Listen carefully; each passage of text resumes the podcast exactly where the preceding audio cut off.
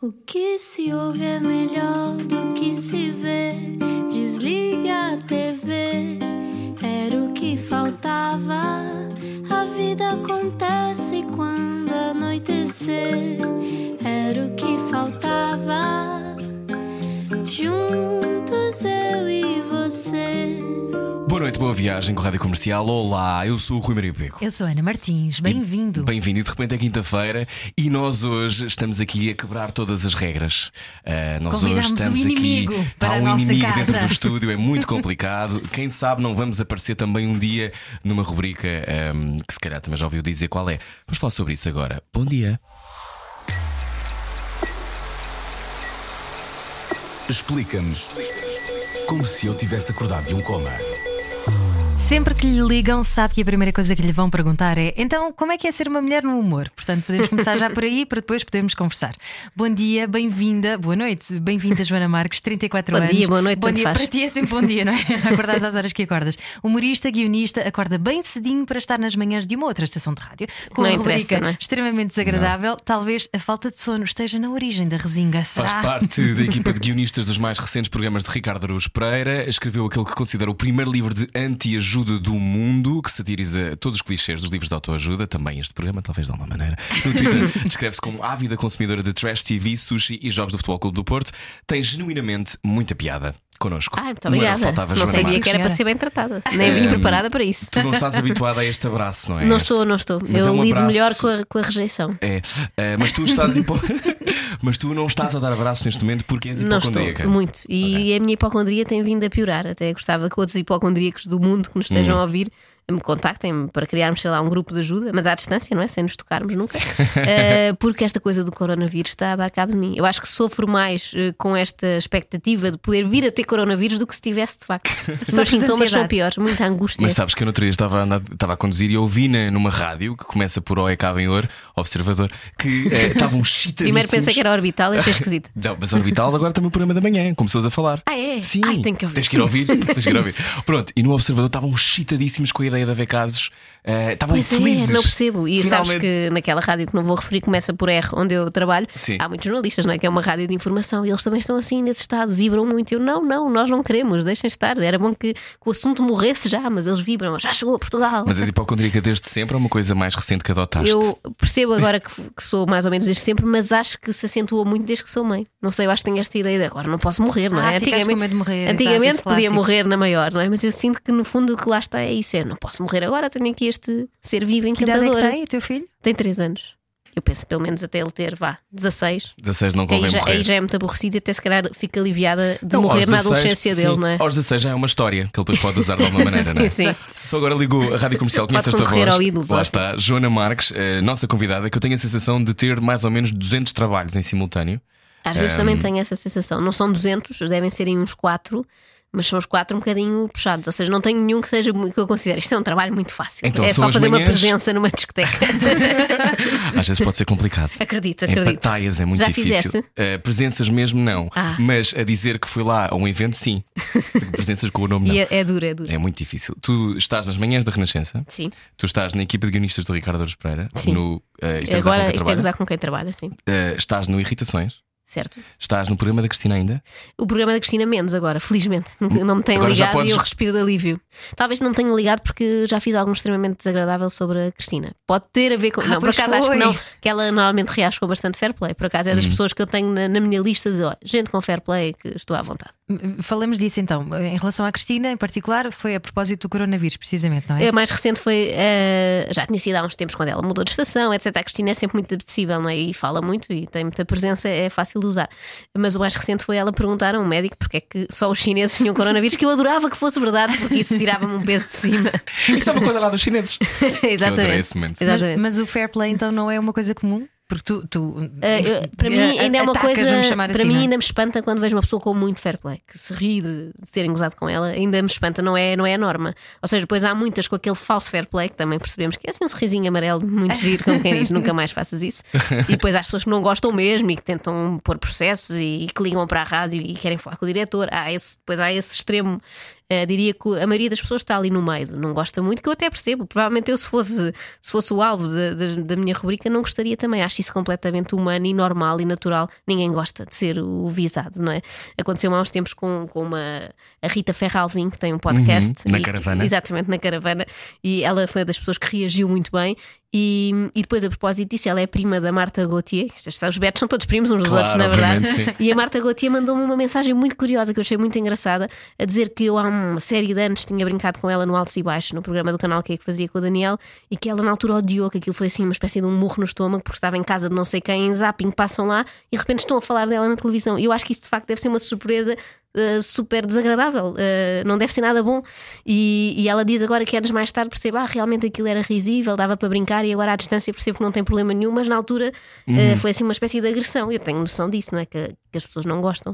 Uh, e acho isso completamente normal. Não percebo já que as pessoas queiram processar e encher os tribunais com estas coisas, mas a coisa do não gostar acho completamente humano, porque eu também não gosto quando sou eu avisada, acho isso muito, muito normal. Depois temos é que aprender a, a gerir a coisa, não é? Sabemos que quanto mais postos estamos, mais gozados vamos ser, não é? Mas isso não te inibe? Não te inibe saber que aquilo pode magoar? Não, eu tento eh, fazer a coisa de maneira a que se fosse para mim não fosse muito ofensivo, ou seja, eu, eu ponho tento pôr-me um bocadinho no lugar da outra pessoa. Eh, É difícil ter empatia quando nós estamos a gozar com alguém ou com alguma coisa que a pessoa fez, mas eu tento um bocadinho. Às vezes escrevo frases que eu penso, esta é agressiva demais e apago. Tenho uma espécie de autocensura, Eh, não porque sei que a outra pessoa vai. Há muita probabilidade. Uma coisa é estares a falar no Donald Trump, aí tu podes ser mais desbragado porque ele não vai ouvir, não é?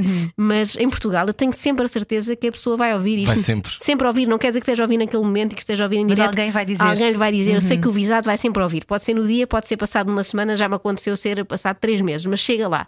Então eu tenho que ter noção que estou a falar para a própria pessoa. Então tenho um bocadinho essa, esse cuidado. Obviamente que há sempre coisas que a pessoa não, não vai gostar e não se vai rever naquilo, vai achar injusto, etc. Mas eu eh, tenho um bocadinho de, de autocensura, não ao ponto de ficar um texto depois sem graça nenhuma, espero eu.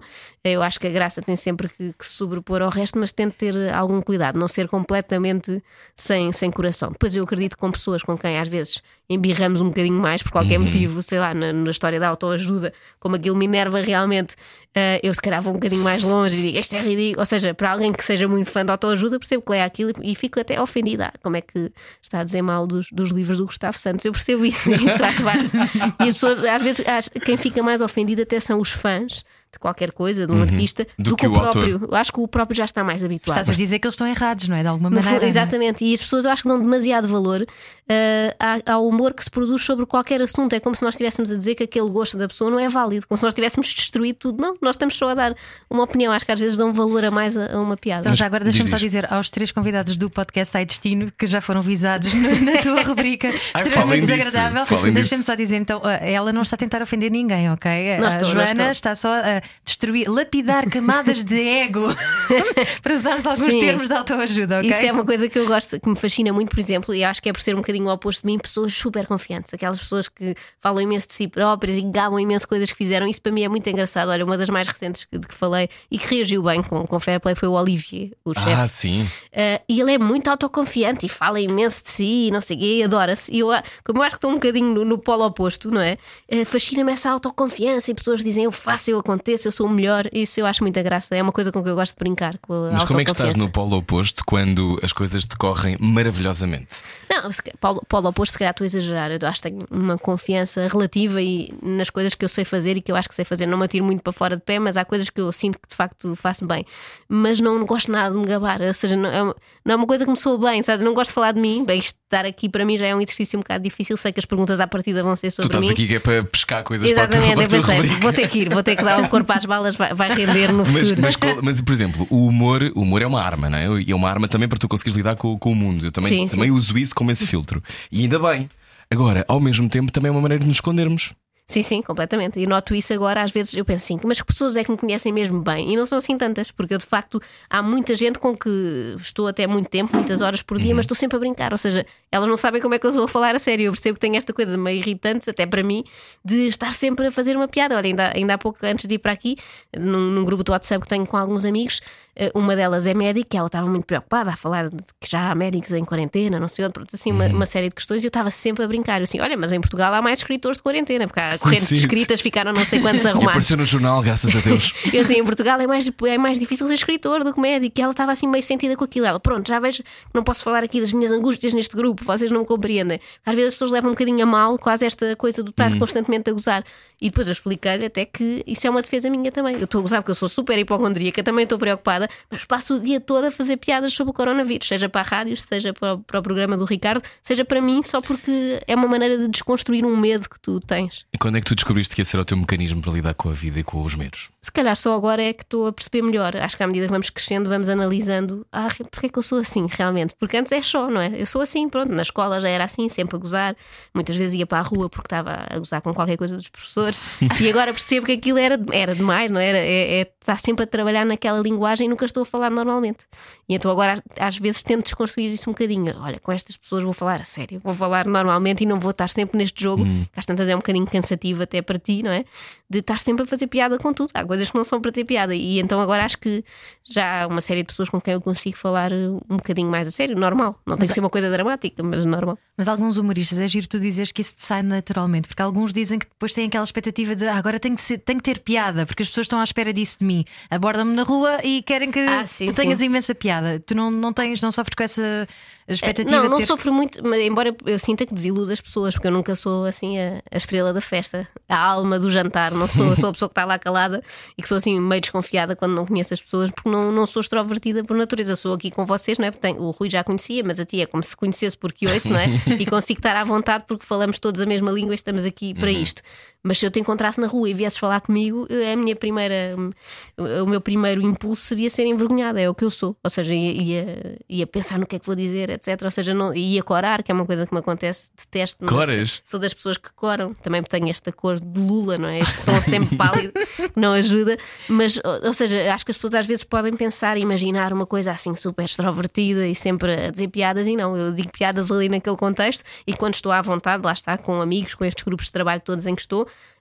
O normal é estarmos sempre todos a dizer piadas, mas depois, numa sala de espera do médico, sou a pessoa que está mais encabulada, assim enfiada com a cara numa TV mais e não olha à volta. Mas também há coisa melhor do que uma TV Mas mais. não há, sobretudo as antigas, que são as que estão na sala as, de espera. são as é? melhores. Joana Marques, a nossa convidada hoje. Tu dizes que não tenho jeito nenhum para o humor físico, não sou muito expansiva e expressiva. O Daniel, que faz comigo o espetáculo Alto Vasto, já é antigo, é o oposto, é muito mais do humor físico do que eu. Às tantas estou a vê-lo de fora porque sei que sou a pessoa mais racional e que vai dizer tudo como tínhamos combinado e escrito. Sim, é verdade, somos o oposto nisso. Entramos os dois para palco com uma coisa preparada e ele começa a passar dois segundos a improvisar, já não é nada do que estava lá. E eu acho isso fascinante, lá está. Eu acho sempre que nós admiramos mais o que nós não conseguimos fazer ou o que não é natural em nós. Não é? Eu te- adoro ver os Jogos Olímpicos, ver pessoas a fazer coisa, eu nem consigo dar uma cambalhota. Portanto, aquilo para mim é absolutamente impressionante. Enquanto que se for, estivemos a falar de humoristas, para mim tem, tem que ser alguém que eu considero muito bom para eu admirar e achar realmente ele fez uma coisa que eu sou incapaz de fazer. Eu gosto desta sensação de faz o mesmo que eu, mais ou menos, não é? O mesmo trabalho, mas num grau acima. Eu acho isso fascinante. Enquanto que se for uma coisa que eu acho, ah, esta piada eu também fazia, é bastante básica, não, não acho tão, tão interessante. E acontece isso com, com o Daniel por sermos muito diferentes. Ele está muito mais à vontade em público, até muito mais essa coisa assim, quase de animal de palco do que eu, que eu vou para lá num certo sofrimento e, e sou muito tudo o que nós combinámos, o que está no guião, palavra por palavra, eu vou dizer. Depois ele arrasta-me um bocado para aquilo e ainda bem, hum, de improvisar, etc. Eu acho isso, acho isso giro. Acho que sempre que vejo colegas meus que são assim, há um certo fascínio nisso. Como é que eles conseguem? De repente estão aqui e já estão. Estão a criar uma coisa nova naquele momento em palco. Eu acho há pessoas que têm muito talento para isso, mesmo na interação com o público e etc. Eu, como não gosto muito de pessoas, tenho sempre algum medo delas e do que pode sair dali, não estou assim tão à vontade para, para criar ali naquele. Deixa-me só contextualizar, Daniel é também o teu marido É e pai verdade. do teu filho. Verdade, verdade. Ele conquistou de quê? A rir? Barrigadas de riso? Ah, não, por acaso eu acho que me conquistou por, hum, por eu pensar, ah, isto está muito fora do meu alcance. Ele tem 1,98m, vou arranjar um enorme. Não, Ah, não conhecemos na. Fora do alcance é ótimo. Eu não sei se chego lá. Mania das grandezas, vou tentar este 1,98m que não faz sentido nenhum. Ah, não, na altura foi nas produções fictícias, eu estava lá a trabalhar, ele foi lá fazer um, um curso de escrita criativa e depois começou a escrever também para alguns, na, na altura para um projeto do Herman, penso eu, na rádio, e foi uma coisa natural. Começámos a conversar, ou seja, não foi assim um riso imediato, E mas tu tinhas eh, 21 anos, não é? Quando foste para lá? Eras uma miúda. a tinha. Quando o conheci, 23 para aí, mas quando entrei para as produções, 21. E começou logo a correr-te muito bem. Sim, correu bem. Eu lembro um dos primeiros projetos em que me enfiaram era com a Ana Bola e com a Maria Rueff, que eram assim assustadoras. Coisa não é? fácil. Eu assim, meu Deus. e elas bastante imponentes. E lembro que na primeira reunião estava eu e a Maria João Cruz, que era a Uhum. outra pessoa que também estava naquele projeto, eh, e elas só falavam para a Maria João. Sabes quando tu te sentes absolutamente invisível? E eu assim, Sim. meu Deus, estou tramada. E depois mais à frente aquilo era, uma, era para a TSF na altura, elas faziam umas personagens que eram umas manicures. Uhum. Sim, era- Manicure. Exatamente, Denise e Maria Delfina. E às tantas a Maria João retirou-se do projeto e disse: Ficas tu a escrever. E eu, meu Deus, como é que é possível? Tenho 21 anos, elas não olham para mim. e aí eu senti que tinhas que as conquistar de alguma maneira. Então o que eu fiz foi fui para casa ouvir tudo que elas já tinham feito com aquelas personagens para conseguir escrever como, como elas escreveriam, não é? Que há essa dificuldade quando escreves para alguém. E ao fim do primeiro guião elas começaram a tratar muito bem. Eu pensei, consegui, pronto, gostaram e acho que as consegui conquistar assim. Lá está, como eu não sou muito à vontade, nem muito expansiva e não falo muito numa primeira reunião, elas devem ter pensado: esta mosquinha morta não vai fazer nada de jeito. e então eu tive que, tive que me empenhar no guião para elas perceberem que eu até tinha algumas ideias e conseguia fazer, e a partir daí demos-nos muito bem.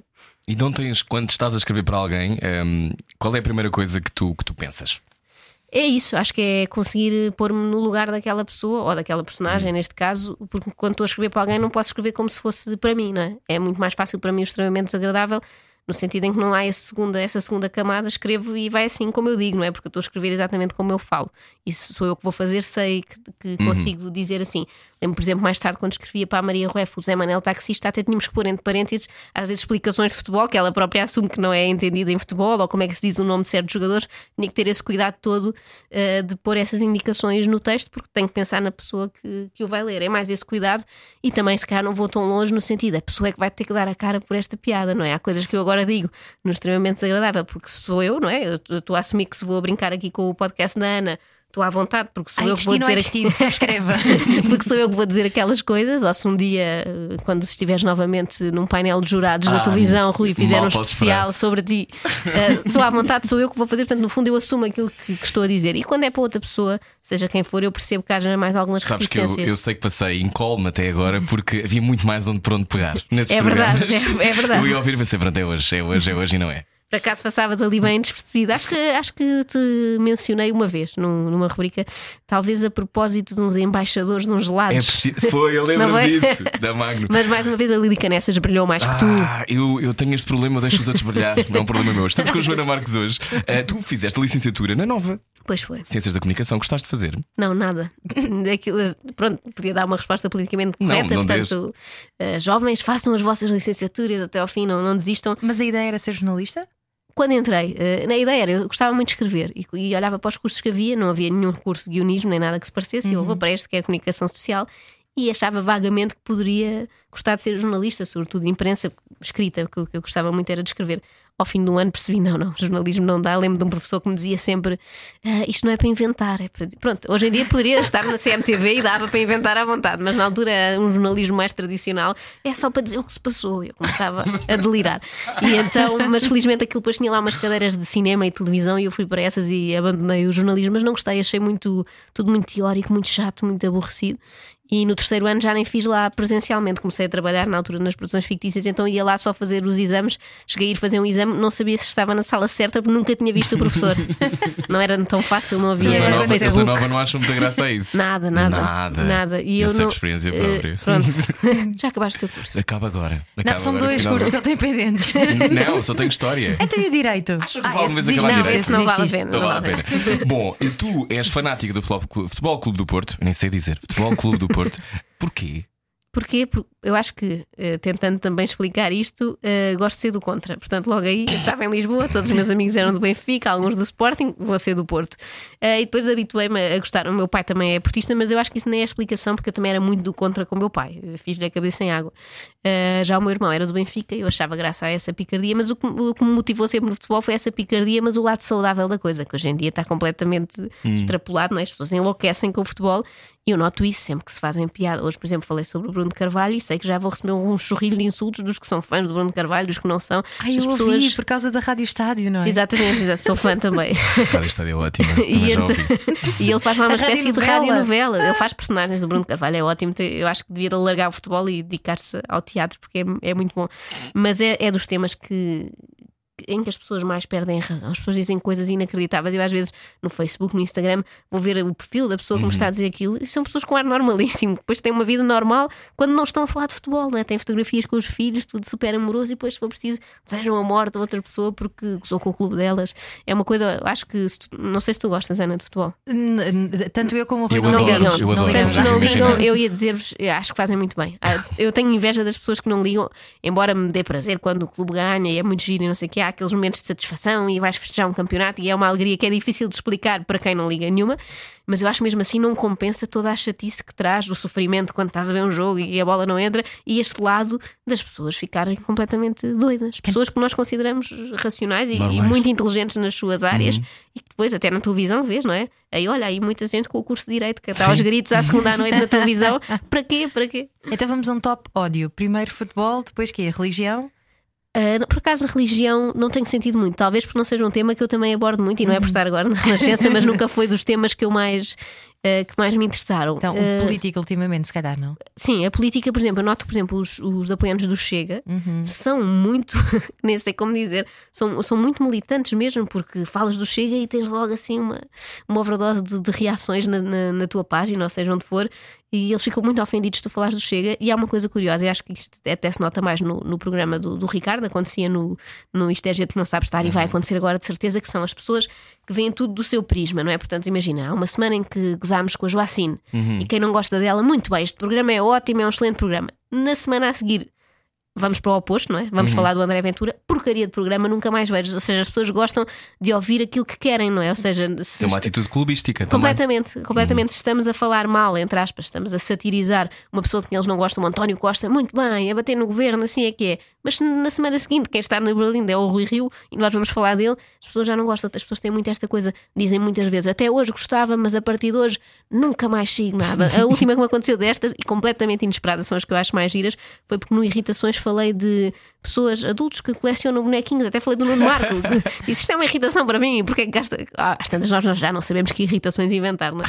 Assim, porque é que gastam dinheiro nestas coisas, depois nem tiram da caixa, é aquela coisa de colecionador, bonecos do Star Wars, que disparate, comprem um carro. As coisas Dava assim a brincar completamente, eh, completamente levianamente, que aquilo não era sério para mim e continua a não ser. Bem, as mensagens que eu recebi, acho que em fóruns estavam todos a enxovalhar-me e a dizer que era uma vergonha eu ter ido falar para aquilo e a pedir à SIC radical para me despedir, que ele ganha uma dimensão que nós lá está, só imaginamos na religião e no futebol, mas hoje em dia pode ser em qualquer coisa. As pessoas sentem-se muito ofendidas quando falam de qualquer coisa que elas gostem. Eu Mas espero que agora- esteja ofendido agora a ouvir esta conversa.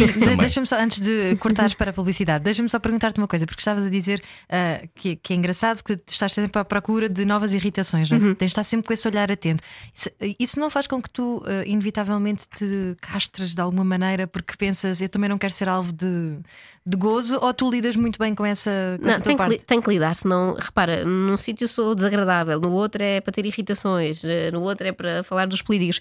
Ou seja, essa é sempre um bocadinho a minha função, não quer, não quer dizer coisas bonitas sobre o mundo, vejam como o céu está azul. Portanto, tenho que assumir e já sei que as pessoas vão enervar, porque às vezes enervam-se com coisas tão absurdas, às vezes eu estou à espera que se enervem numa coisa grave, porque falei de eutanásia e ninguém liga, e de repente enervam-se com esta coisa dos bonequinhos. Mas eu Portanto, dizia era não vale autocrítica, castraste por causa da tua. do Eu teu- própria ter Sim, cuidado de não cair eu no ridículo.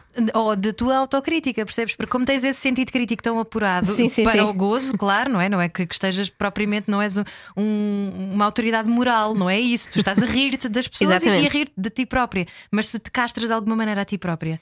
De vez em quando, sim. Se calhar um bocadinho pensar o que é que eu diria se isto fosse outra pessoa, não é? Às vezes acho que faço um bocadinho esse exercício e pode acontecer, mas não muito. Não uma castração assim química, como fala o André Ventura, é só uma castração Só ligeira. umas fequinhas. Bom, nós eh, continuaremos consigo, castrados ou não, eh, na próxima, daqui a pouco. Venha daí, a conversa hoje é com Joana Marques. Siga o seu sonho. Era o que faltava. Com Rui Maria Pego e Ana Martins. Na comercial. Opa, isto de rir é bom, pá. Bem-vindo à Rádio Comercial. Este é o Era o que Faltava. Eu sou o Rui Maria Pego. Eu sou a Ana Martins. Está cá a Joana Marques. Joana Marques que eh, conseguiu uma coisa, eu acho, improvável na rádio onde estás, que começa por um R e acaba em Ensa, ehm, que é tu tens liberdade. Verdade, total. E era um dos medos que eu tinha quando me convidaram para lá, pareceu-me na altura um, um convite absurdo, não é? Porque é que me querem na Renascença? Que estranho, isto deve ser pós-apanhados.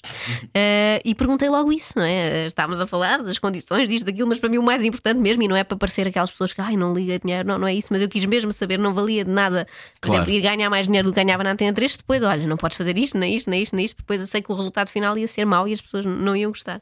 E perguntei se havia, algum, havia alguma regra, algum livro de estilo, alguma coisa proibida. Não, eles disseram, nós ouvimos o que tu fazes, para nós fizeres dentro do mesmo estilo que fazes até agora, não consideramos aquilo problemático nem, nem ofensivo. Isso para mim foi incrível. E até Sim. hoje não tive um único problema.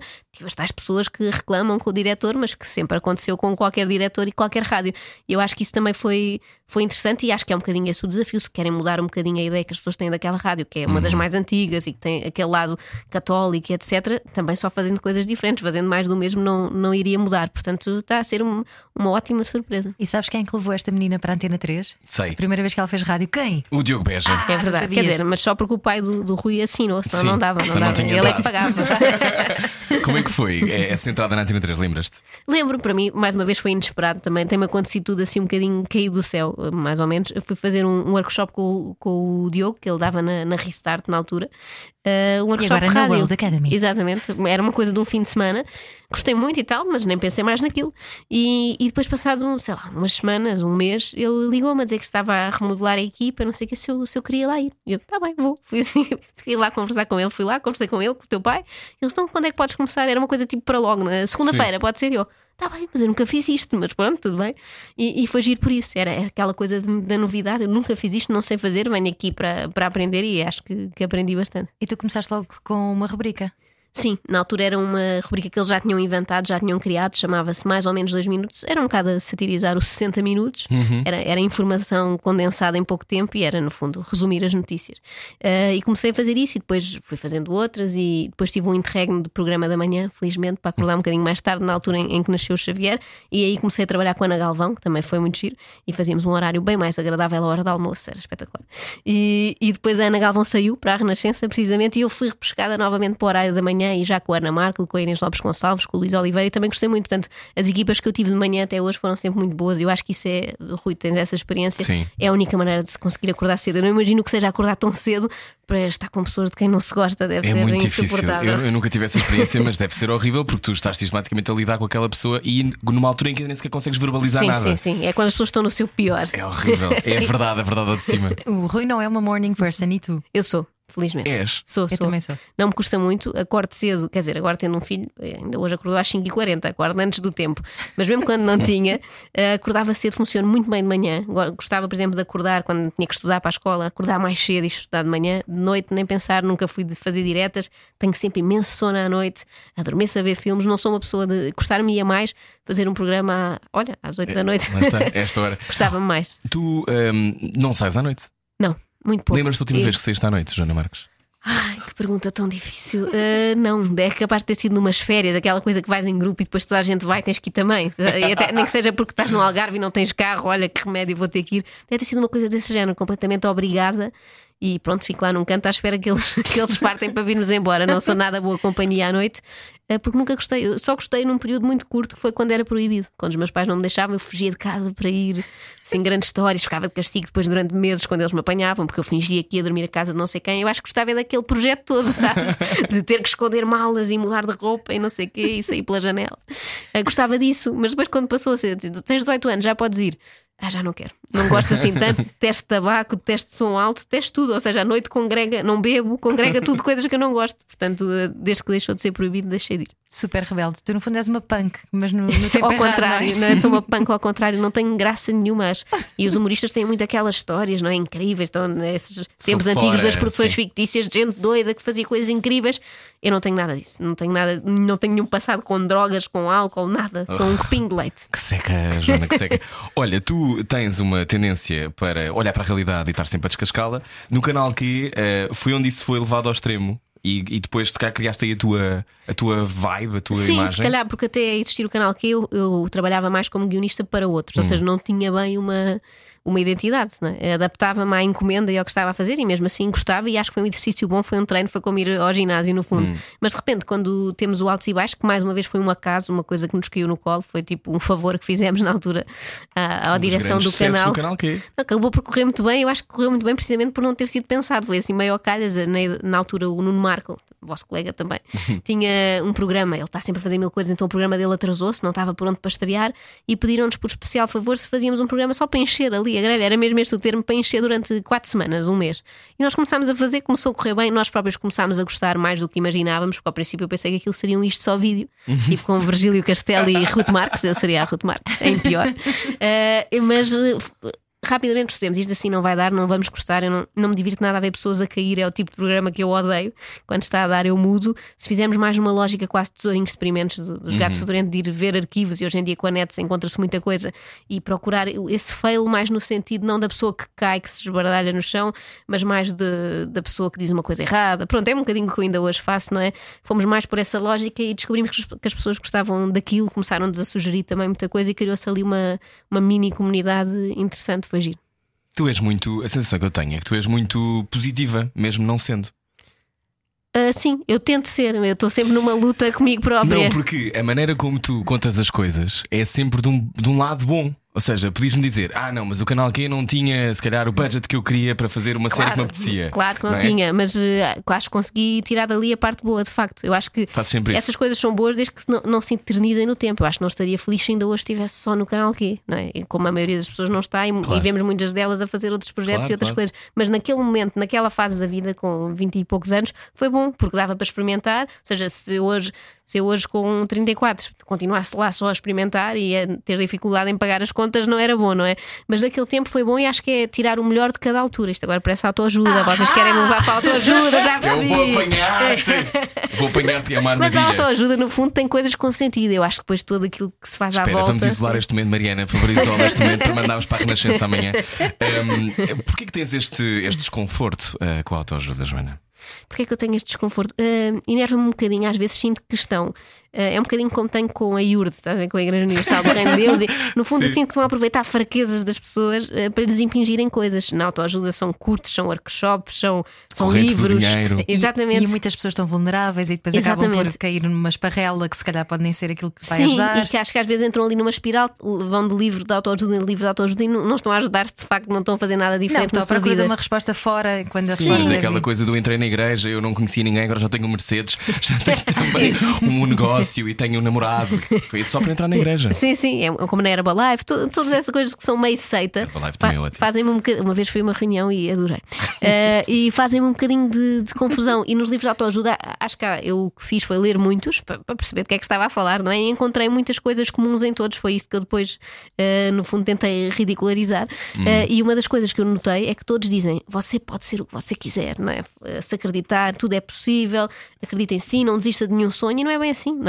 E nós vemos nesses programas, por exemplo, no Ídolos, quando aparece lá uma pessoa que canta horrivelmente mal e nós pensamos como é que nunca ninguém lhe disse. Eu acho que para aquela pessoa é pior ter passado 10 anos a acreditar naquilo que é possível ser cantor, quando não é. Podia ter redirecionado essa energia toda para uma coisa em que, de facto, eu acho que todas as pessoas têm uma coisa em que são boas, têm é que descobrir, não é? E esta- vender esta ideia de que Mas todos isso é uma podemos ideia autoajuda, que é todos nós temos o nosso dom. Mas eu acredito, eu acredito, nem que seja cozinhar uns rojões, não tem que ser um dom que se vai tornar rico, não é? Não é um dom incrível que vai mudar a tua vida. Vai porque- correr tudo mal. O primeiro e provavelmente o último livro de anti-ajuda da Joana Até Marques. porque isso tem a ver com o positivismo tóxico, que hoje em dia também se fala muito, não é? Aquela coisa de toda a gente tem que ser muito happy e, portanto, também não é Sim, uma coisa é- saudável de isso também, repente isso não é nada saudável e se anda a fazer isso, par com isso. Não, Primeiro é chato. Chora, Eu desconfio- vá não para a casa de desconfiam- banho, Pá, esconda-se e chora. desconfiam de pessoas que estão sempre contentes Ah, sim, e bem sim. dispostas. Muito, O que é muito. que se passa? Não, fico de pé atrás logo. Há pessoas que são muito sim- aqueles extremamente simpáticos. Olha, é mas, demais. mas sabes que eu tenho, porque eu sempre, bom, eu tenho a estar assim meio choninhas, não é? E de facto eu, eu sofro com isso porque eu, eu sou genuinamente simpática porque tenho de facto, pronto, vai, gosto das pessoas. E as pessoas E desconfiam. as pessoas desconfiam e eu fico a pensar, mas porquê? Eu só queria dar as mãos às pessoas. Não, há aquelas pessoas Não assim. sejam cínicos, está bem? Mas estás a ver como vem ao de cima, não sejam cínicos. sejam cínicos. Não, e há também muita ideia que todos temos que ser empreendedores e ter o nosso próprio negócio. É um erro. Há pessoas que não nasceram para ter o seu próprio Eu não negócio. não, pois próprio não. negócio. E que podem ser muito felizes num trabalho normal. Eu acho que hoje em dia diabolizas aquela coisa de um trabalho das 9 às 5. Eu se calhar não gostaria, mas muita gente adora, porque não? não é? E quase que ficam mal vistos pela sociedade. Hum, tem tu que largar gostas de ter tudo. um. Tem gostas a de ser Índia. contabilista, não queres ir para a Índia, assim. Foi um bocadinho esses clichês que eu tentei. Um beijinho para. Zé da Contabilidade. Um beijinho. Beijinhos, beijinhos. Joana, tu também adoras pessoas que estão à descoberta. Eu sinto que sempre que alguém vai fazer uma viagem para se descobrir, as redes sociais também te entusiasmam. Sim, sim. Ahm, assim, recentemente houve alguém que te tenha estimulado particularmente. Ai, é tão difícil. Houve um tempo Ricardo tantas Trepa fazia muito este tipo de coisa. Não, eu gosto, eu, o meu Instagram, eu agora estou a Quem tentar tu seguir menos. É isso, estou a tentar seguir menos, menos pessoas. Ando Já a é? fazer Está a uma. pegar no seu Estou a pegar, porque não sei de cor, não é? Eh, Estou a tentar seguir menos pessoas, porque às tantas seguia muita tralha, pessoas que eu não queria assim tanto acompanhar. Eh, e portanto acho que apaguei muitas dessas que seguia só para, só para cuscar, não é? Mas eu gosto muito de todas aquelas atrizes que fazem viagens a Bali para se descobrirem.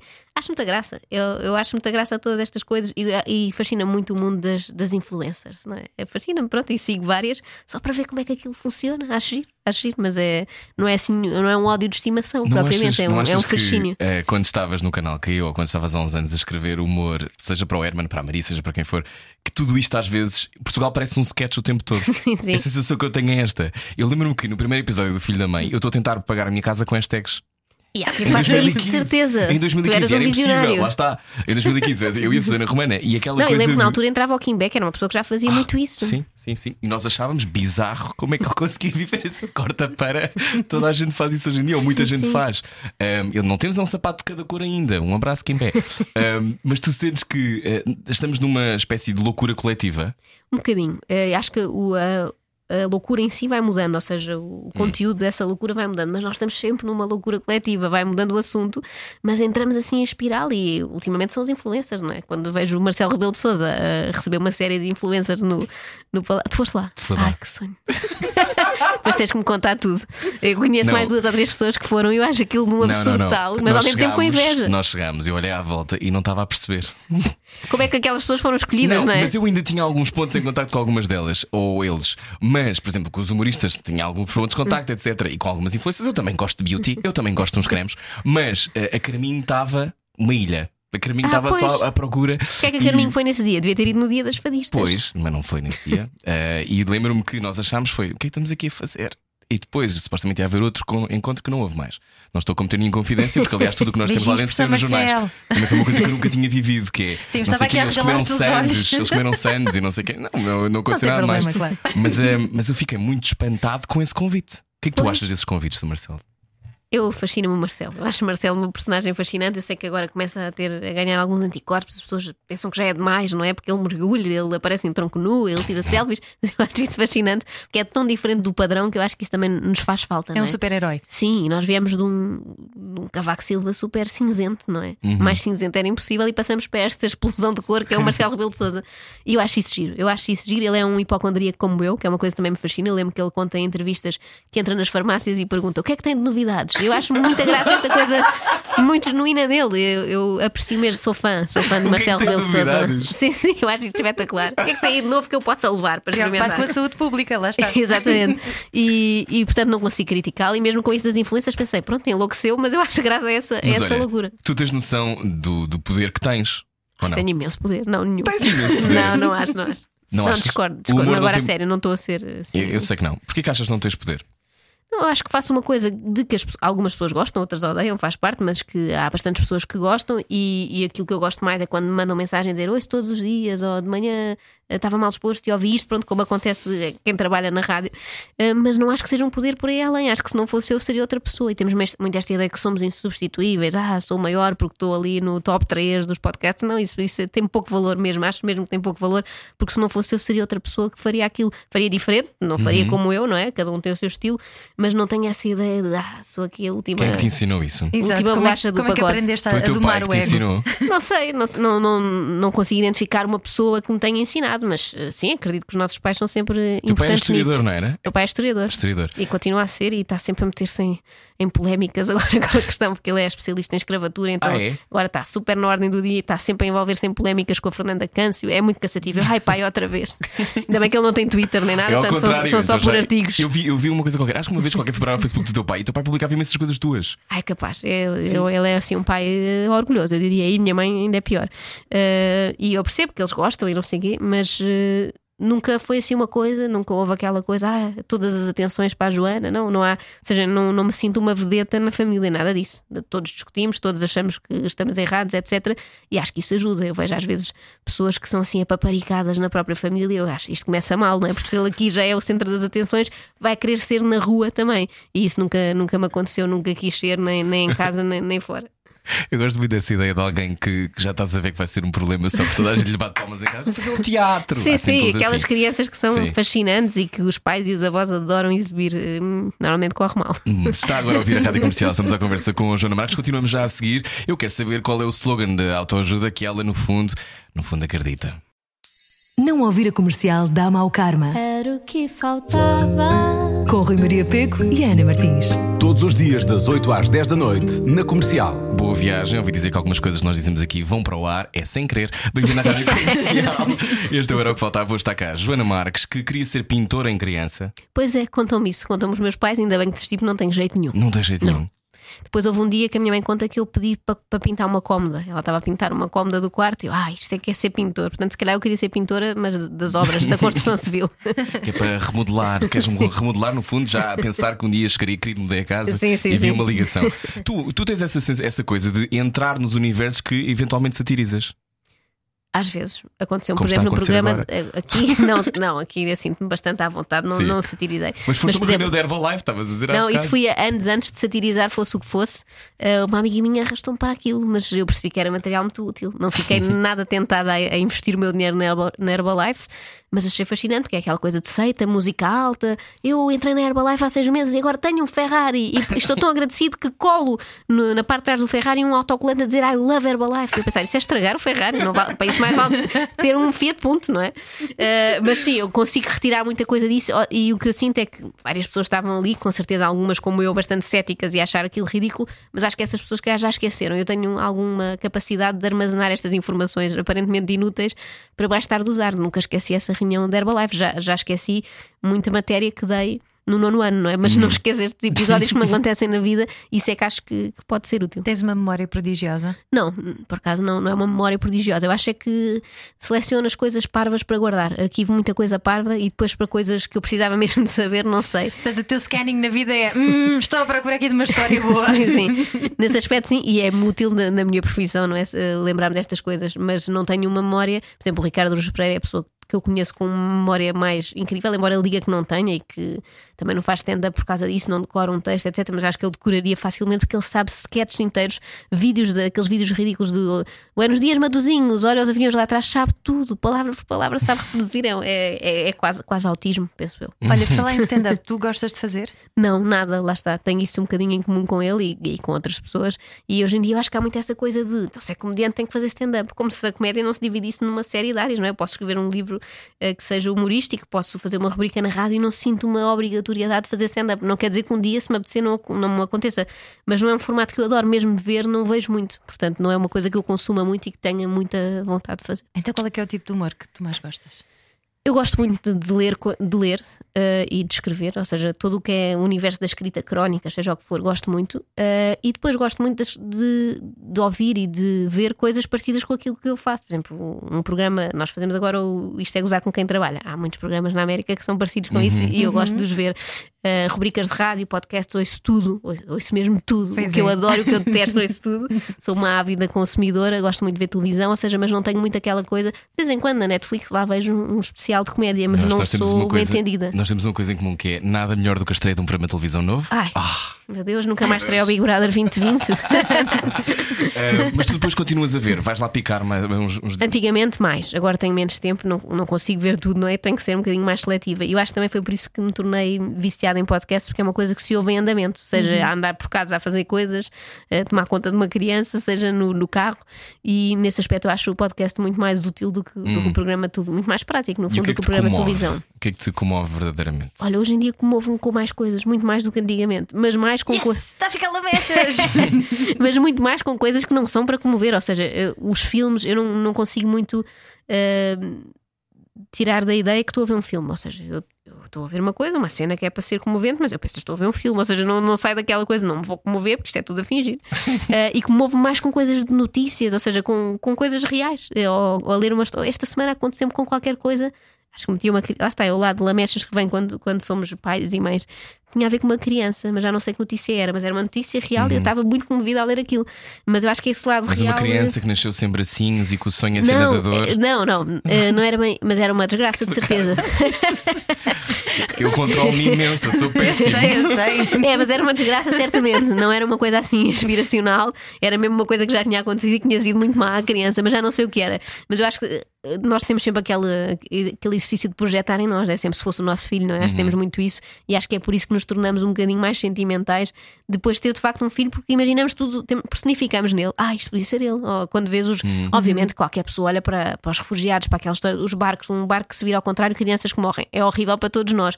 Mas se tu imaginares que é o teu filho lá, é mil vezes pior. Eu acho que, que é um bocadinho isso que me, que me perturba hoje em dia. Queres que eu volte à história da criança com o bracinho? Já, olha, só para te dizer, ah, Não, eu não, tinha por um favor. colega na secundária que, que tinha, não tinha os dois braços Uhum. e ele desenhava muito bem com os pés. Imagina, ele é que fazia os cartazes É da Associação de história que ela Estudantes. gosta. É, tipo, sabes que isso foi o, maior ataque de risco que eu tive na rádio até hoje.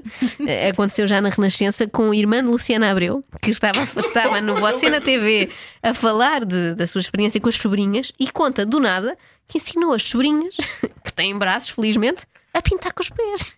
E aquilo deu-me uma É vontade de rir. Eu, vou ter muitas saudades de pintar com os pés, eu lembro-me disso. Assim, mas porquê? E o Goxa, com os pés. Ele estava a entrevistá-la, mas porquê com os pés? Eu só me lembrava daquelas pessoas que, obviamente, coitadas, não podem só Podes fazer outras pés. coisas com as mãos ao mesmo tempo? Deve não? ser isso, bebem café e pintam.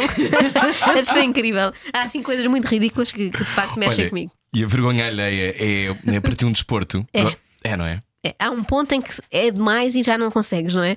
Mas o, o meu ponto, eu tenho uma resistência grande, digamos assim, até chegar a esse ponto, ai, já nem consigo ver. Há pessoas que é logo, mal, mal lá vergonha alheia, numa cena de televisão, seja o que for, querem mudar. Eu, não, não, calma, vamos aguentar mais. Eu aguento uma boa hora de vergonha alheia. E gosto, de facto, é é uma coisa que. Porque eu acho que o que é fascinante na vergonha alheia é que a pessoa, o protagonista, normalmente não, não está a sentir isso. O, o protagonista não está embaraçado. Está convicto. Está convicto naquilo e por isso é que aquilo é tão engraçado. Porque quando a pessoa está embaraçada e a perceber que não está bem, perde um bocadinho a graça, não é? é ele não está a perceber, nós estamos de fora e estamos a ver e a pessoa não está a perceber. Isso é, é muito giro. E tu na tua vida isso acontece? Também, também tens esses momentos de ai, eu estou a sentir imensa vergonha alheia. Tem, tem, muito. Muito, muito Em que assim a situações do dia a sociedade. dia? Não, às vezes estou a ouvir uma pessoa, às vezes temos que falar com pessoas que não conhecemos tão bem, não é? Eu não gosto, mas às vezes acontece quando estás com uma pessoa daquelas que tem teorias sobre tudo. No outro dia era uma pessoa que tinha teorias sobre, agora sobre este coronavírus, que já era uma. aquelas teorias da conspiração. Os chineses esconderam isto, os chineses já morreram todos e não disseram. E eu fico a ouvir aquilo com vergonha alheia, mas ao mesmo tempo fascínio a querer ouvir mais e nunca tento contrariar essas pessoas, porque não vale a pena. Acho que vou perder tempo, que é escusado, não vou conseguir. Mas depois usas para uma rubrica de rádio. Sim, depois eventualmente poderei usar, mas gosto muito disso, das pessoas que acham que sabem tudo isso. Mas tu gostavas de viver, eh, Joana Marques, vedada de- para não lidares com estupidez? Eh, não, não gostava porque eu preciso No da teu dia a dia, estupidez. no teu Mas- dia a ah, dia. no dia a Um dia ser mais aborrecido. É- Era mais aborrecido, mas eu gosto mais de lidar com a estupidez à distância. Não é? Estou a ouvir um podcast e penso, ai, que, que pessoa tão parva, mas não estou a lidar com ela. Chateia-me ter que lidar com essas pessoas mesmo, mas eu não lido com, ou seja, lido com muita gente. Mas são mais ou menos sempre as mesmas, ando ali num circuito meio, meio fechado de pessoas que eu gosto muito e com quem me divirto muito. E eu acho que a coisa que une mais, e acho que vocês me vão perceber, Ana não Cana é muito boa pessoa, se calhar, mas tu, Rui, vais perceber, a coisa que une mais, os laços mais fortes que se criam entre amigos é dizer mal das mesmas coisas. É, é detestar, entre aspas, as mesmas coisas. Eu acho que esse fel é muito bom. É um fel positivo. Eu não desejo mal a ninguém, nem quero, nem quero que aconteça nenhuma desgraça a ninguém, mas gosto muito daquele dizer mal do visto o que esta pessoa fez. Que ridículo. E daí, Gosto muito. e daí o livro vai correr tudo mal, o primeiro e provavelmente o último livro Pois. de autoajuda, no qual tu dizes coisas como Ah, como é que é? Pontos comuns. Os capítulos, penso positivo, quem espera sempre alcança, a não ser que seja dia de greve no metro. Evita as energias negativas, até porque podem provocar curto-circuito. Não, essa ideia das energias, eu sei que tu és favorável às energias, não é? Mas eu sou tão cética que eu não, não consigo detectar nenhum tipo de energia, a não tens ser a nada, da nem EDP. Um osso, um osso qualquer espiritual. Nada, não tenho nada e fasci- é outro tema que eu gosto muito Parece sempre. a minha mãe. A minha mãe também não tem nada. A minha mãe não acredita em nada. Ah, por isso é que eu gosto muito da tua Claro, mãe. lá agora está, a Ah, não, mas é- e fascina-me sempre, lá está, também ando sempre à procura disso, não é só vergonha alheia, uma pessoa não se governa só com vergonha alheia. Espiritualidade também gosto muito, pessoas que são muito são tão diferentes de mim que eu acho aquilo incrível, pessoas que acreditam em, em reencarnação, todas as coisas que eu não acredito para Hum, Papo, mim. Adoro. Todas- oh, lembro daquele programa que havia na TVI, que, que era com uma médium, com a Uh, Sim, Ana, não sei Que o a minha mãe quê. apresentou uns episódios e depois a Iva Domingos apresentou. A tua mãe, mãe apresentou, a tua mãe não estava a acreditar em minha mãe nada. adorou. Minha mãe adorou. Isso é o máximo, Minha mãe adorou. imagina. Uh, e por isso eu gosto disso. Eu- Lá está, eu acho que tudo o que é muito diferente de nós, nós das duas, uma, podemos ter medo e ser assim super reacionários e isto Uhum. deve acabar, ou então fascinar-nos com aquilo e, e brincarmos com, com isso. Portanto, tudo o que é muito diferente de mim, eu gosto. Mas, por exemplo, tu não acreditas em nada disso, mas depois és hipocondríaca. Sou, mas hipocondríaca é super científico. Eu leio muito e sei que vou morrer mais tarde ou mais cedo com uma doença. É, é muito provável. Porque não tens fé, Joana. Lá está, aí dava-me jeito se calhar dizer, não, vai, por exemplo, a Ana Galvão, eu adoro-a porque ela é super diferente de mim, então é de morrer a rir. Ainda Pois é, esta manhã Ana. eu estava a queixar-me que não há desinfetante para as mãos na farmácia e ela dizia, mas deve dar com limão, é uma solução natural. Eu, limão, pelo amor de Deus, pelo amor de Deus. Portanto, ela é, vai sempre pelo lado natural e acha que se cura com ameixas, não sei o quê, e eu sou o oposto, eu quero ter todos os artigos da farmácia em casa. Estamos à conversa com Joana Marques. Eh, se já pensou que o limão cura uma infecção, não cura. Era o que faltava. Todos os dias, das 8 às 10 da noite, na comercial. Boa viagem com a Rádio Comercial. Olá, este é o Era o que Faltava. Joana Marques, que é uma das guionistas de Isto é Gozar com quem trabalha. Eh, Com gente que trabalha? Com quem trabalha, está bem, está tá bem. tá bem, peço desculpa. Ahm, nós precisamos, eu acho, desesperadamente, de programas àquela hora que falem sobre aquelas coisas.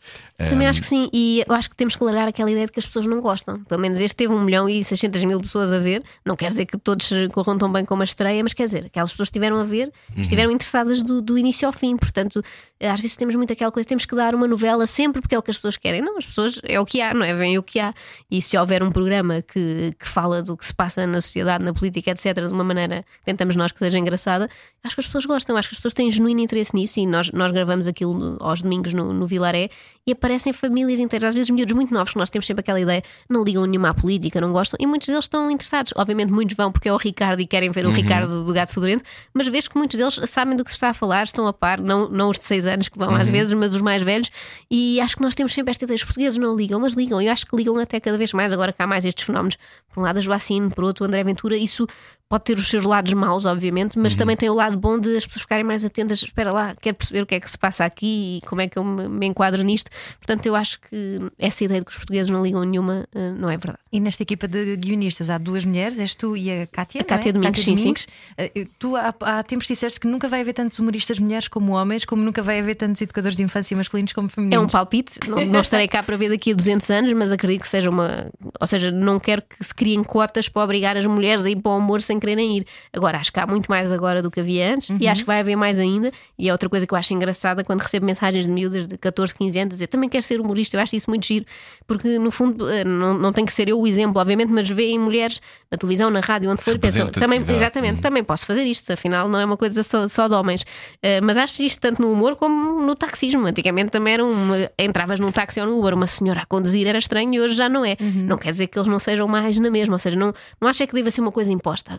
Temos que ter mais mulheres à força. No outro dia recebi uma mensagem de uma pessoa até a elogiar o programa, a dizer que gostei muito, não sei o quê, sou grande fã, mas acho uma vergonha ser só tu e a Cátia como mulheres. Eu, mas a equipa foi constituída assim e não tínhamos de repente, olha, vamos deitar fora estes rapazes que são ótimos, o Guilherme, o Manela, etc., porque queremos ter quatro homens, quatro mulheres. E eu acho que isso não faz sentido. Acho que tem que ser uma coisa natural. O Ricardo escolheu os elementos que achou que para ele faziam sentido e tenho a certeza que não nos escolheu a nós por sermos mulheres, nem deixaria de escolher por sermos mulheres. Ou seja, esse não foi o critério. Escolheu pessoas que ele achasse que tinham graça ou que trabalhavam bem, etc. Seja qual for o, o critério, mas não o género, de certeza. Então, mas aí o humor. Desculpa, diz Ana. Não, ia perguntar se é um mito que aqui há uns tempos dizia, tipo, se fosses mulher, ah, lá está ela armada e engraçadinha, mas se fores rapaz, não há, não há mal nenhum em Tentaste ter Eu não, por piada. acaso não, não sinto, Nunca não sinto isso. Quer dizer, sinto às vezes naquelas discussões assim meio grunhas de Facebook, quando mete futebol e não sei o quê, volta para a cozinha. Aquela, ainda há umas pessoas assim do Ah, Neandertal que dizem essas simpatia. coisas. Mas eu não acho que seja o- o- a maior parte das pessoas. Ou Uhum. seja, tenho muito feedback, seja na rubrica de rádio, seja onde for, de homens que ouvem, acho. Nem lhes ocorre, ah, estou a gostar, estou a achar graça e é uma humorista mulher e não um homem. Não, acho que não. O Bruno Guerra diz às vezes que, hum, pelo menos eu já ouvi dizer isto, que não quer conhecer muitas pessoas, depois não pode gozar com elas. Ou seja, não pode estar muito próximo. Percebo, percebo, percebo. Isso é... sentes isso? Sinto, sinto. E aí acho que o facto de ser antissocial me ajuda bastante, embora mesmo sendo antissocial já conheci muita gente, muito mais do que eu desejaria. E há pessoas que são muito simpáticas e eu penso, ai, agora como é que vou gozar? Imagina, o José Figueiras é super É simpático. o mais fixe. É super fixe e diz-me que houve sempre extremamente desagradável, é fã e é um fã mesmo entusiasta. E eu penso, mais dia menos dia vai fazer uma coisa, vou ter que gozar e vai ter que ser. Lá está, eu acho que aí o que é útil é o tal cuidado que eu tenho, é Sim. a tal noção de ele vai estar a ouvir, portanto não vou ser ultra Há ofensiva. uma ótima página de Instagram que se chama O Zé Figueiras não teve nada a ver com o o 11 de setembro. setembro é genial, que ele não gosta. Ele ficou, gosta? ficou melindrado com isso. Ele fez uma publicação a dizer: parem com Ah, isto, foi? por favor. Sim, sim. Explica só, só para quem não sabe dessa, dessa página, explica só. Basicamente ele No estava fundo lá, é, não é? é uma ligação constante e ele não teve nada a ver com o, com o 11 de setembro, mas depois tem sempre a ver com o 11 de setembro em todas as circunstâncias. É uma conspiração com Zé Figueiras, é muito engraçado e muito- aquelas coisas absurdas da net que são ótimas. Ah, mas lá está, ah, tu conheces as pessoas e depois, quando chega ao momento de teres que falar delas, ah, sabes que ela vai ouvir e se calhar não vai gostar, como aconteceu com a Cristina, não é? Imagina, agora de repente, há uns dias estava lá no programa e agora vou estar aqui a fazer pouco dela e do médico. Mas pronto, tem que ser.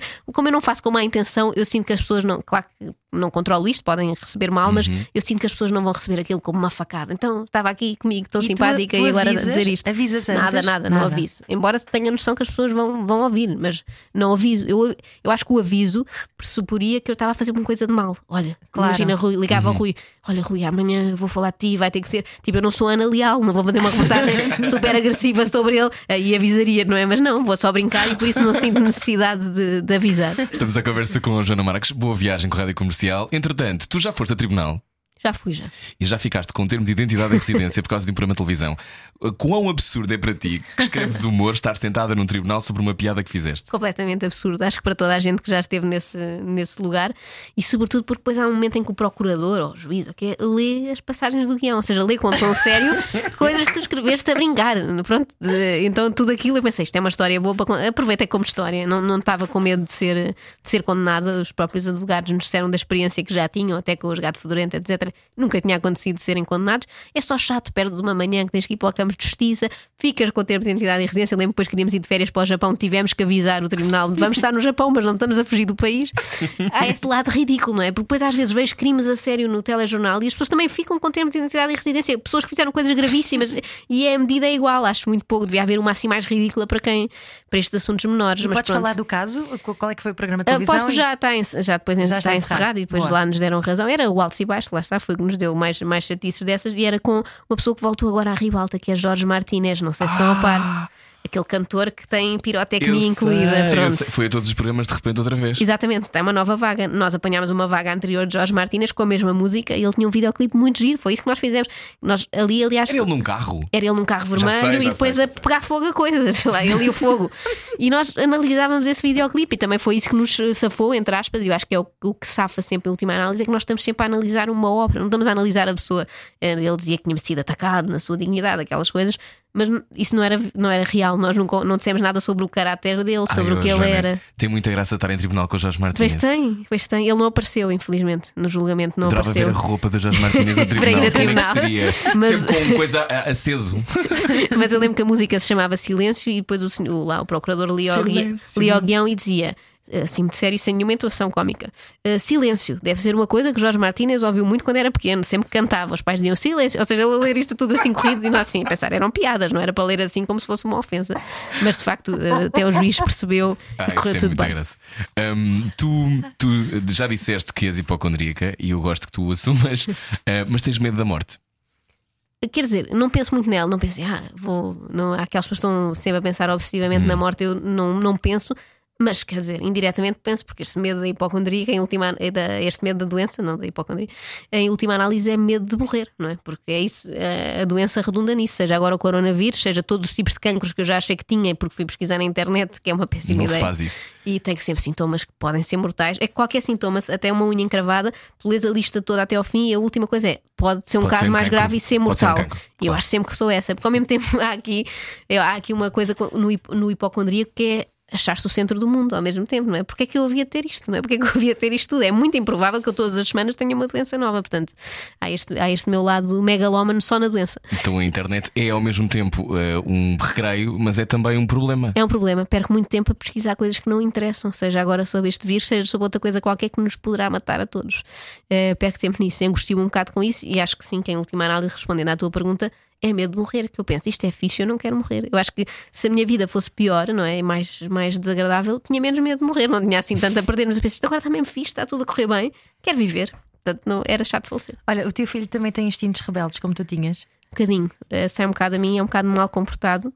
Aquela coisa da birra, de querer fazer o- como ele entende. Também está naquele, nos Terrible Twos, não é? Passar para os três, também Sim, são sim. idades tramadas. mas sinto que tem ali mau feitio. Mas eu prefiro assim, do que aqueles que são assim muito bananas. não é? Ai, sim, não é? amorfos. Sim, sim, prefiro assim, dá um bocado de trabalho, mas, mas pronto. E tu, tu achas que hum, vais fazer humor para sempre? Ah, nunca penso nisso, acho que nunca penso a longo prazo. Não. Tu- todas estas coisas, como eu estava a contar, é sempre "Ah, aconteceu isto. Falei com o Diogo Beja e depois estava Não na rádio.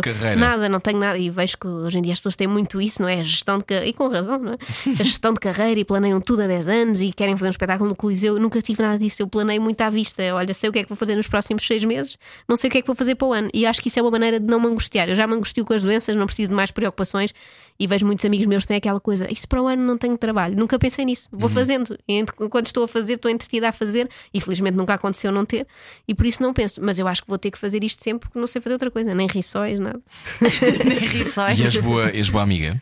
Acho que sim. Não, não tenho muitos amigos. Eu acho que fui reduzindo. o- Nós temos aquela ideia. Eu olhava Tem para os todos meus- de ti, Joana. Não, não, acho que não, mas eu olhava para os meus pais e pensava, ai, como é que só têm tipo oito amigos, sabes? Aqueles amigos dos pais Sim. que vão a casa e são sempre os mesmos. Eu, que triste, são só oito.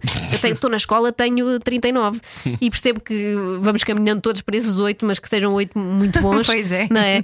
E, e gosto muito, é uma coisa que me diverte muito estar com amigos e aquela é, é uma forma de rir diferente, não é? Uma coisa é o riso profissional que tu sabes que vais fazer desta maneira para ter aquele resultado, e outra coisa é aquela gargalhada de lembrar coisas da escola, de, aquelas private jokes que todos os amigos têm, e isso diverte-me muito e, e descontrai-me muito. E o que é que ninguém sabe sobre ti que tu gostavas que soubessem? Ah, o que é que ninguém sabe sobre mim? Não sei, eu acho que as pessoas, a maioria não sabe deste meu lado assim mais preocupada. Há duas ou três pessoas que sabem, agora mais, não é? Disse aqui, mas acho que as pessoas, eh, se pensar, dizem assim, uma pessoa angustiada com as doenças e com a morte, não acham que sou eu, porque eu não acho que não passo muito isso para as pessoas, ainda bem, se calhar, que é também para não ser chata, não estar sempre a falar de doenças, mas acho que não, não vem esse meu lado mais angustiado. Acho- Como eu brinco muito com os assuntos todos, acham, ai, a Joana está sempre relaxada, não tem medo de nada, não sei o quê. Eu sou o oposto disso, tenho muito medo de tudo. Se eu, se eu sei que vou ter uma viagem de avião para a semana, já estou agora a pensar Eu as probabilidades do avião cair. medo de animais. Tenho medo de tudo: animais, aviões, helicópteros. Tenho muito, sou muito medrosa, acho que é a minha pior característica, porque é chato até para mim, não é? Há coisas que eu deixo de fazer porque tenho medo, há outras que faço, mas a sofrer. Ah, sim, muito medo dos animais todos, cães, gatos, tudo. E agora o meu filho tem assim uma tendência para ir abraçar cães na rua. Eu, ai meu Deus, se o cão se virar a ele, o que é que eu faço? Vou ter que escolher, vou ter que escolher se o abandono ou se faço alguma coisa. Joana Marques é a nossa convidada hoje. Daqui a pouco vamos ter, vamos jogar um jogo que portar Ah, aos sim, pecados. sim, eu vim para isso. Eu sei, eu sei. Ah, tu divides as pessoas como boas ou más? Como é que Ah. olhas para, para o. ah, fazes isso, essa, essa, no fundo, uma, um registro? Não, acho que Moral temos, ou temos não? assim uma percentagem, não é? Como aquela história da percentagem de água no Sim. organismo e nós também temos uma percentagem de maldade no organismo. Acho que é mais assim. Todas são boas e más em percentagens diferentes. Há umas que deixam. Eu olho para o Ricardo Salgado e penso que tem mesmo ar de vilão das histórias, não é? mas há de ter qualquer coisa boa lá, mas que não, não vem muito a público. Ah, portanto, não divido. Vejo é umas com, com maior eh, percentagem de maldade do que outras. E és rancorosa? Eu talvez seja um bocadinho. eh, ranco- não sei se rancorosa se- e agora ia dizer vingativa, mas nem é isso, porque eu não me vingo mesmo das Olha, pessoas. o António Macedo disse que se vingava. Era. Daquela- Pois foi. Grande. António Macedo. Se calhar na idade dele já me vou vingar também, já vou pôr em prática. Eu, não- eu simplesmente não me esqueço. Ou seja, se, alguém faz uma coisa muito má ou diz uma coisa muito má, eu registro. Ou seja, eu não vou, é muito, muito dificilmente me vou vingar, mas vou-me lembrar daquilo. estás a ver? Dá-me um certo gozo. Tenho este lado assim meio maquiavélico que é esta pessoa disse ela não vai a lado nenhum e é isto e é aquilo. E depois, passado uns meses ou uns anos, quando estou a fazer uma coisa que eu acho que está bem feita e que Uhum. está a correr bem, lembro-me daquilo. Eu, ah, esta pessoa disse isto. Ou seja, é um lado meio vingativo, podia ter esquecido, não é? Sim, não, mas, não mas é humano, não é? Sim, sim. Mas tu não In achas your que é face. preciso ser um bocadinho, um bocadinho maquiavélico para ter graça? Sim, acho que tem que haver um lado mauzinho. Acho que uma pessoa muito, muito boa, com muitos bons sentimentos, não consegue, não consegue, ou seja, ou pelo menos não tem aquela graça com a qual eu me identifico, não é? Não Hum. tem aquela graça que eu acho que é sempre um bocadinho retorcida e um bocadinho Então a maquiavélica. crueldade está sempre na origem da comédia. Eu acho que está. Acho que está. Acho que temos que ser sempre um bocadinho cruéis, depois não. Lá está a fronteira entre o cruel e o ofensivo, depois é aqui muito, muito terno, não é? Mas acho que tem que haver um lado de, de crueldade. Às vezes vejo comentários de pessoas na net e dizem: Ah, que coisa, sempre a ver o lado mau das coisas. Tem que ser. É a única maneira de eu conseguir. Porque não tinha graça nenhuma fazer comédia sobre, olha, como este teclado aqui é incrível, como o dia está lindo e como Lisboa é uma cidade espetacular. Não, tem que ser o lado. Eu estou sempre à procura do lado mau. Vamos ver como Lisboa é infernal e como a Madonna, não sei o quê. Tenho que pegar nesse lado. Se no dia em que eu só for dizer coisas boas, deixa de ter graça. Então, agora que, que já mergulhamos eh, no mundo de Joana Marques, vamos saber como é, que, como é que tu te reages, ou melhor, reages a estes dilemas morais que preparámos para ti. Venham agora eles. na rádio comercial chama-se Cortar aos Pecados. Bem-vindo. Cortar aos pecados. A Rádio Comercial quer saber o estado anímico dos portugueses num jogo de dilemas morais. Boa viagem à rádio comercial. Ao lado está a ver no YouTube. Joana Marques conhece. eh, Olá, olá. Sinta como ela é desagradável, mesmo calada. Eh, Bem-vinda à rádio comercial. Olá. Dilemas morais é o que vamos agora jogar. Tu gostas, tu fazes dilemas morais na tua vida? Gosto muito. Uhum. Eu passo grandes chorões assim com, com dilemas, coisas que nunca vão acontecer, mas que, que dão discussão de muitas horas. Gosto muito de todos aqueles jogos que implicam Aquela dilemas coisa de morais. salvas eh, o vagão com as criancinhas ou descobres a cura para o cancro. Adoro essas coisas. Claro, Ai, muito que bem. bom, vais adorar este jogo. Então vamos ao Espero primeiro dilema moral. Se não gostares, tenho a certeza que depois vais dizer-nos nas manhãs, não é? Não, vou Exatamente. dizer- vou dizer-vos na cara mesmo. Então, primeiro dilema, Joana Marques. Num exercício de futurologia, o teu filho é agora adulto e vai fazer parte de um reality show. Faz parte do teu trabalho comentar humoristicamente este programa. Evitas ou comentas? Ah, comento, comento, mas antes disso bate-lhe muito. não, comento, acho que não vou ter problemas. O meu maior problema é o que é- onde é que eu errei, não é? Para o meu filho eh, concorrer a um reality show. Ou então pode acontecer Mas tu és fã de reality shows, não é? Não, mas pode, sou fã. Mas co- como quem vê um acidente de carro, é isso? Sim, sim. Ok. Eh, e não na ótica do utilizador. não ter lá o meu filho dentro. E pode acontecer que no futuro, já que estamos Uhum. neste exercício de futurologia, os reality shows sejam para pessoas altamente Não vão letradas. ser. Não vão, Não vou ser. Eh, há sempre alguém que comenta esse erro, Imagina, alguém que não faz sentido lá lá, não é? Dostoiévski. Sim, sim. Eu, eu espero que ele fosse aquela pessoa mais fora do baralho que lá está, não é? Eh, Ele podia ser assim uma Marta Cardoso, que apesar de tudo se aproveitava volta, mais. Olha, a. Marta era da minha turma na faculdade, Vês? sim. E não era querida. Era A muito Marta é boa querida. apresentadora. E é boa Beijinhos para a Marta. apresentadora. portanto, Beijinhos, Marta. Não, não corresponde àquele protótipo. Pronto, andou Uhum. Mas com o Marco imagina, e fast teve um forward, filho Big chamado Brother, eh, pois, 2040. eh, 2040. Pronto, eu não ficava muito orgulhosa, a verdade é essa, mas tinha que aceitar, não é? Os filhos eh, voam e fazem o que querem e eu ia votar sempre nele para sair da casa. Estamos no Cortar Pecados por com falar, Joana Marques. falar diz. em filhos, olha quem está ali a ver a sua pródiga aluna. Ah. Diogo Beja, manda um beijinho. estava à espera de ver ali o Xavier, era estranho. Diogo Beja não foi para casa, jantou na rádio só para olhar para a Joana Claro, Marques. claro. Isto é lindo. É uma amizade de muitos anos. Vamos ao segundo dilema moral. Mudas de casa e os antigos donos da tua casa ainda não mudaram as moradas todas, Joana. Não mudaram Ah. nada, eles continuam a receber carradas de correio, mas melhor, recebem também encomendas de livros Ah. e de cosmética.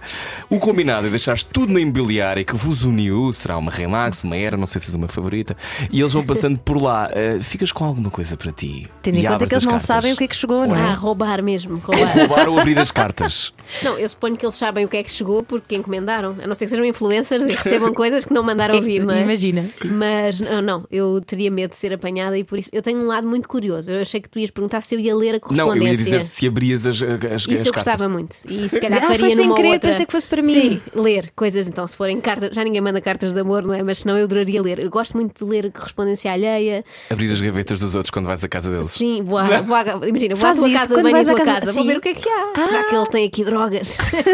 Eu sou assim. Abre tudo. Mas isso é, Que isso é medicamentos horrível é que ele tomará? É, sei que não, não está certo, mas eh, roubar esses produtos era pior. Mas porquê? Porque tu queres saber se aquela pessoa é boa da cabeça? Não sei, é uma coisa que eu não sei explicar. É um impulso incontrolável por, eh, por saber, por saber. Mas Gostava- gostas de cometer pequenas ilegalidades? não? Gosto muito, mas não, essa de roubar não me entusiasma muito, não é? Não vou roubar coisas que não são para mim, não é? As pessoas gastaram dinheiro naquilo e querem aqueles produtos. E era pouco provável que também tivéssemos os mesmos gostos, exatamente. Portanto, acho que não roubava. Mas o lado curioso, achei que era para aí que a pergunta ia, e portanto confesso já este meu pecado, eh, eu queria saber tudo, queria ler tudo e vasculhar. Se alguém me deixam assim, imagina, estão ao meu lado a escrever uma mensagem, não vou. Tu não vou... leio. Se puder ler assim por cima do ombro, que será? Com quem é que está a falar e o que é que está a dizer? Noutro século terias sido uma vizinha à janela a ouvir Teria- as conversas. teria. Agora a internet é mais fácil. Último dilema moral. Boa, Uh, Joana Marques, tens a possibilidade de nunca mais na vida ter de pensar em dinheiro. Tens casa paga, carro, dinheiro para levares uma vida de luxo, os melhores colégios para o teu filho, até podes ter 10 filhos de repente, se- porque consegues sustentar todos. Mas, para isso, o Futebol Clube do Porto Ah. nunca mais poderá ser campeão. Sabia que tinha aí um mas, estava que a é ser que tu bom demais. Eu acho que não precisa assim de tanto dinheiro, na verdade é essa. Não é que repara, na minha cabeça de fanático, o que eu penso, se o Porto não é campeão, vai ser sempre o Benfica, não é? Porque o Sporting anda pelas ruas da amargura. E eu casei com um benfiquista e não aguentaria vê-lo sempre contentíssimo e a esfregar-me na cara aos seus campeonatos. E por isso eu acho que o dinheiro que eu tenho neste momento, não sendo milionária, longe disso, dá para viver bem. Ou seja, estou satisfeita com a escola onde está o meu filho, estou satisfeita com a minha casa. Mas, portanto, não queres que ver o teu marido feliz. Não, isso nunca. Desportivamente, nunca.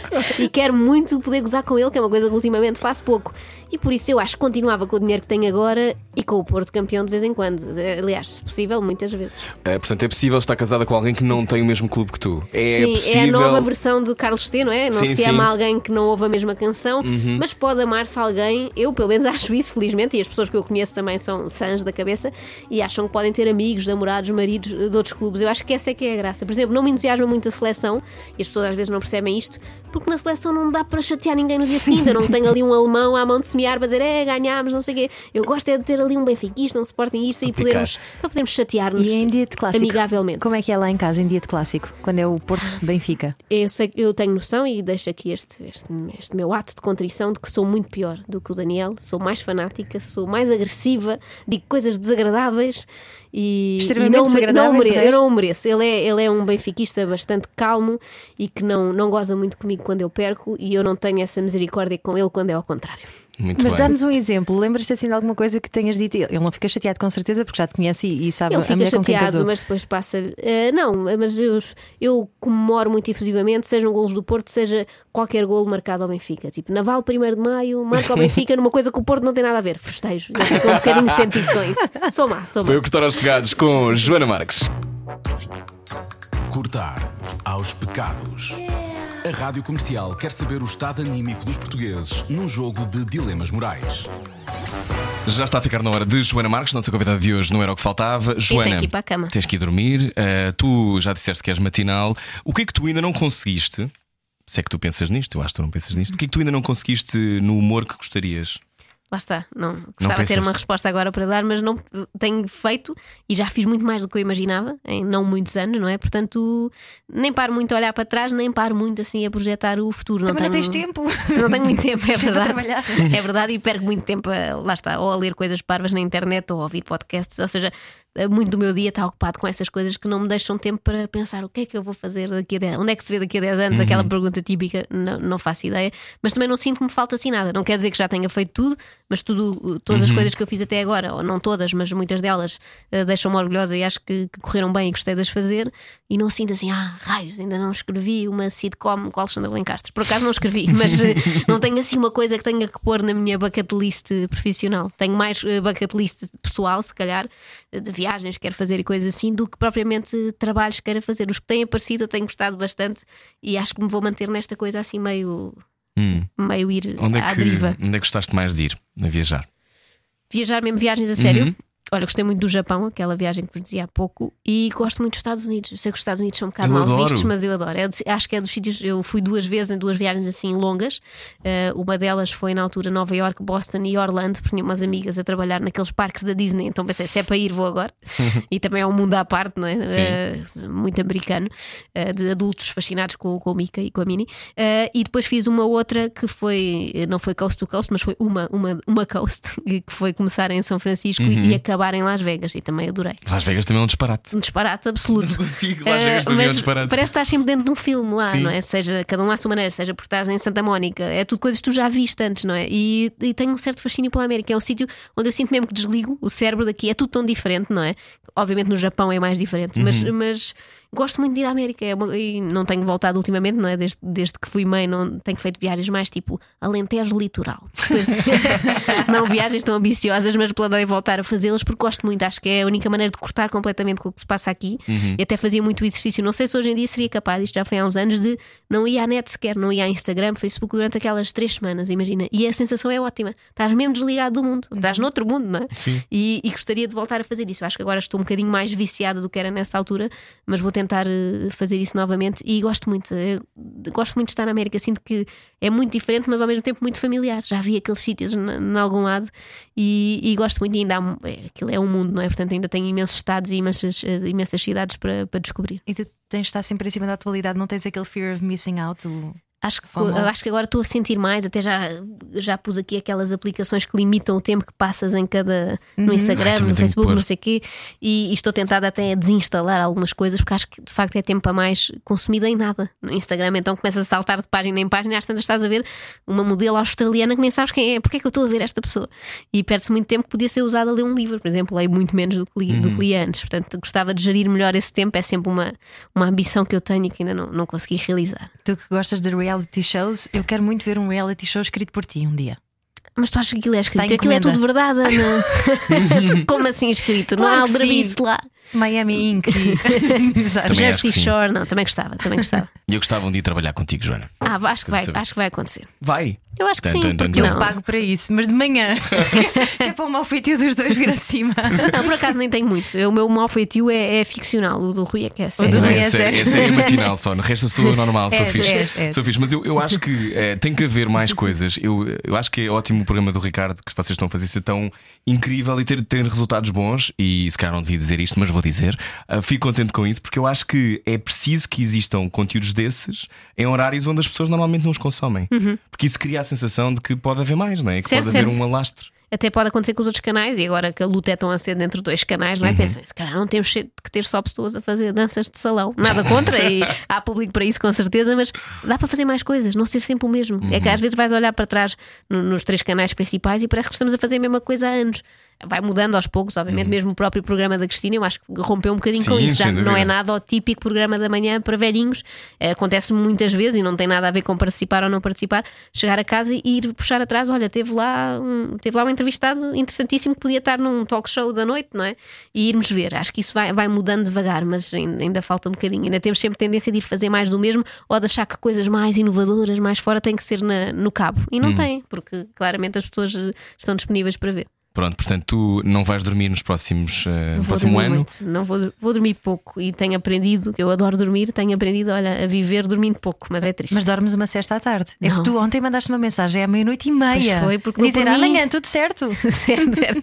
Porque dou por mim já é meia-noite e meia. Não sei como é que isto me acontece na vida. De repente são oito da noite, aí às nove vou deitar o Xavier e de repente. É meia-noite, como é que isto aconteceu outra vez todos os dias? E invejo muito, por exemplo, a Carla Rocha que faz programa comigo e que se deita sempre às nove e meia da noite, sempre. Incrível, sou é, a mais é. regrada do mundo e eu Uau. invejo porque eu não sou, não sou regrada.